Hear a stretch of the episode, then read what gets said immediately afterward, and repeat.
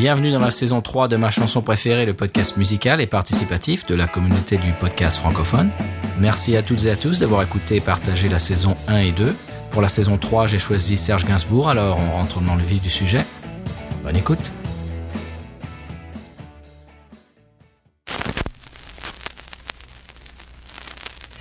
Salut à tous, c'est Murdoch et je suis très heureux de vous retrouver pour vous parler de ma chanson préférée de Serge Gainsbourg. Et déjà, quand on parle de cet artiste, il y a un choix d'époque qui doit s'opérer, plutôt Gainsbourg ou Gainsbourg. Et je dois avouer que je préfère ces premières années avec des orchestrations en général très élaborées. J'ai choisi de vous parler de Bonnie and Clyde, une chanson qu'il a chantée en duo avec Brigitte Bardot. Donc pour replacer un petit peu la chanson dans le contexte, elle est initialement parue en janvier 68 en 45 tours. Elle paraîtra sur l'album Initials BB, qui est à mon sens une des plus grandes réussites de cette décennie pour un artiste français. On va parler donc de Bonnie and Clyde. Donc cette chanson est évidemment une interprétation de la vie du fameux couple euh, américain connu pour avoir braqué pas mal de banques et tué 14 personnes avant d'être eux-mêmes euh, abattus par la police. On va s'attarder un petit peu sur euh, l'orchestration qui est en fait très élaborée mais qui peut sembler très répétitive à on va dire à la première écoute avec notamment un petit cri qui revient tout au long du morceau.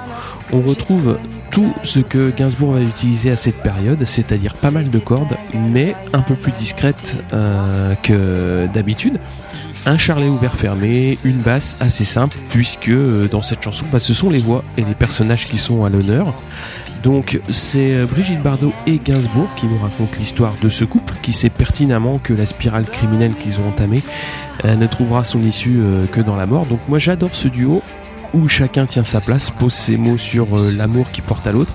J'adore le dernier couplet où leur voix se lie parfaitement et c'est vraiment ce qui me plaît dans, dans, ce morceau, donc l'alchimie des, des, deux voix et la mise en avant donc par, euh, par une orchestration donc totalement, euh, totalement à leur service. Et bon, ça fait aussi écho euh, à la passion donc que Gainsbourg et, Bardot vivaient à cette époque. Alors un petit mot sur l'album. En fait, les albums, puisqu'il y aura un long format intitulé Bonnie and Clyde qui va reprendre certaines chansons du début de carrière euh, de Gainsbourg et donc euh, l'album Initials BB qui va contenir bah, énormément de, de morceaux euh, très connus de Gainsbourg de cette époque dont le morceau qui donne le titre mais aussi Comic Strip en fait bah, toute une époque très londonienne de Gainsbourg. Alors un petit souvenir personnel puisque la première fois que je suis venu à Paris donc en famille j'étais assez jeune j'avais un petit peu moins de 10 ans et euh, on était chez mon oncle, il nous a promené un petit peu partout, on a fait des petits détours, Montmartre, etc. etc. Et euh, bah, euh, il nous a quand même emmené devant l'immeuble où vivait Gainsbourg, à l'époque il était encore vivant. Et bah, on avait vu énormément de graffitis, des fresques et beaucoup de messages sur les murs. Et à mon jeune âge, c'était c'était très impressionnant. Et voilà, quand on parle de Gainsbourg, j'ai toujours cette chanson qui me vient en tête et cette image donc des fresques et des graffitis devant son, devant son immeuble. Voilà, je vous laisse en compagnie des copains qui ont plein de belles choses à vous dire euh, également sur Serge Gainsbourg. À bientôt, ciao. Moi je m'en fous, c'est pour Bonnie que je tremble. Quelle importance qu'il me fasse la peau. Moi Bonnie je tremble pour Clyde Barrow. Bonnie and Clyde. Bonnie and Clyde. De toute façon, il ne pouvait plus s'en sortir. La seule solution, c'était mourir. Mais plus d'un les a suivis en enfer. Quand sont morts Barrow et Bonnie Parker, Bonnie and Clyde.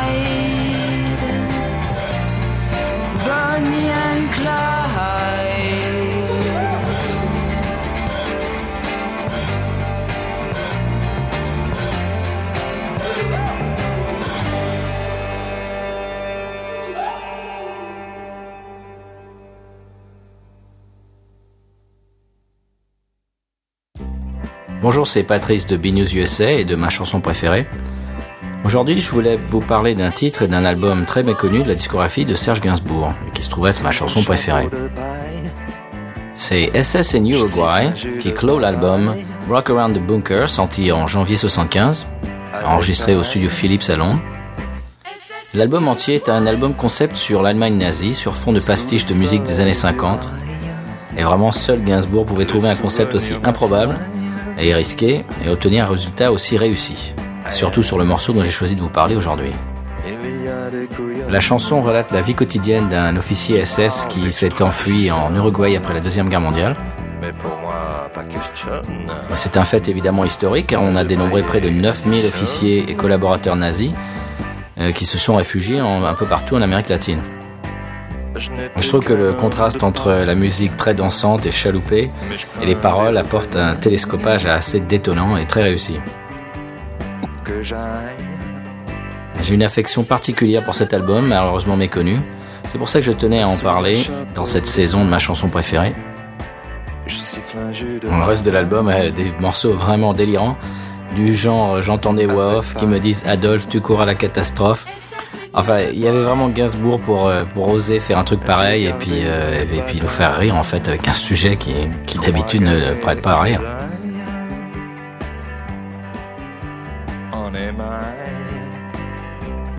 C'est toujours ces couillonnes qui parlent d'extradition. Mais pour moi, pas question. Pour moi, pas question. Payer l'addition. Moi, c'est bête, mais ça me fait rire à chaque fois. Merci Serge.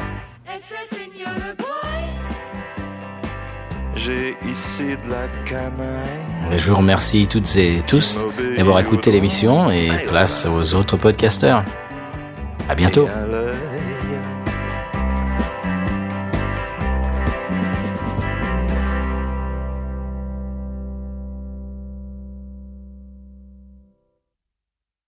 Salut, je suis Hervé du podcast Travail soigné, produit par Stéréolab. Le titre que j'ai choisi pour cette nouvelle saison de ma chanson préférée consacrée à Serge Gainsbourg est tellement court que je voulais en préserver l'introduction. Parce qu'il commence comme ça.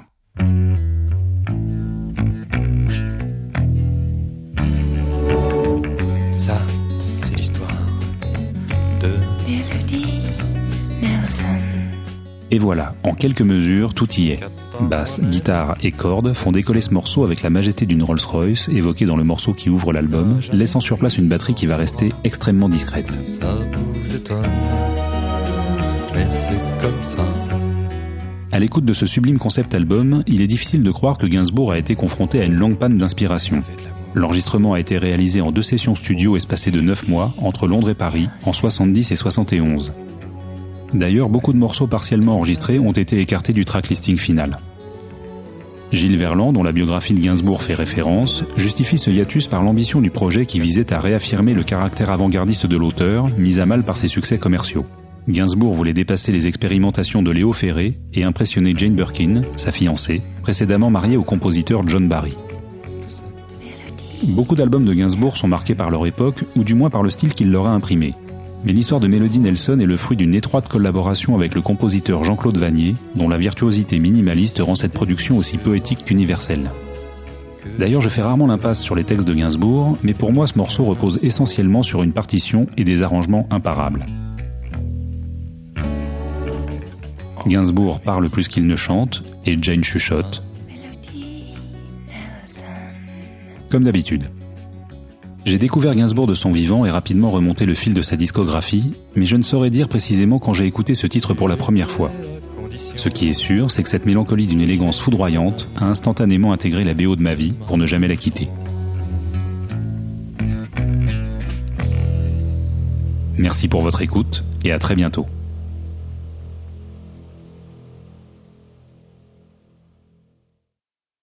Salut, c'est Michidar pour ma chanson préférée.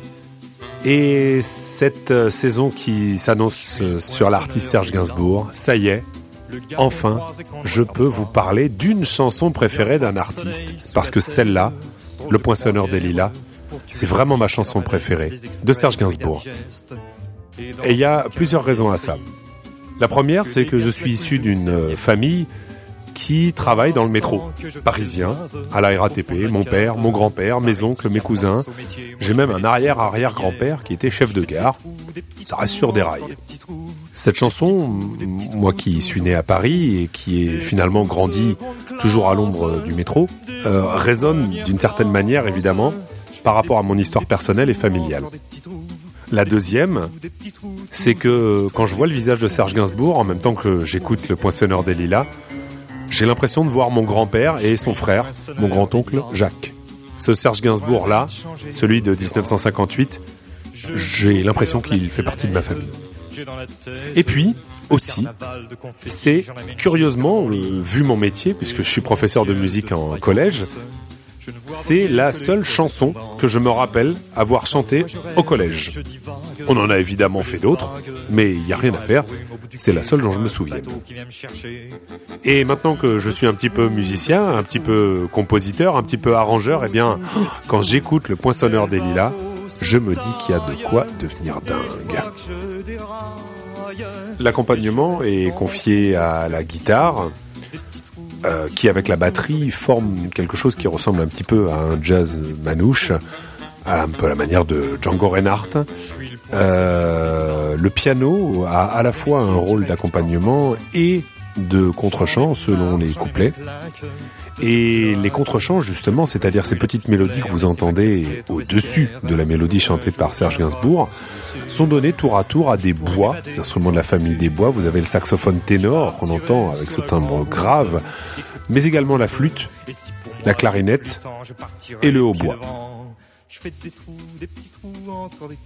La force de Serge Gainsbourg, tout au long de sa carrière, ça a été une euh, capacité à transcender la musique, de trouver l'inspiration là où elle était, et de produire des petits prodiges musicaux. Et je pense qu'il n'y a pas grand monde qui lui arrive à la cheville.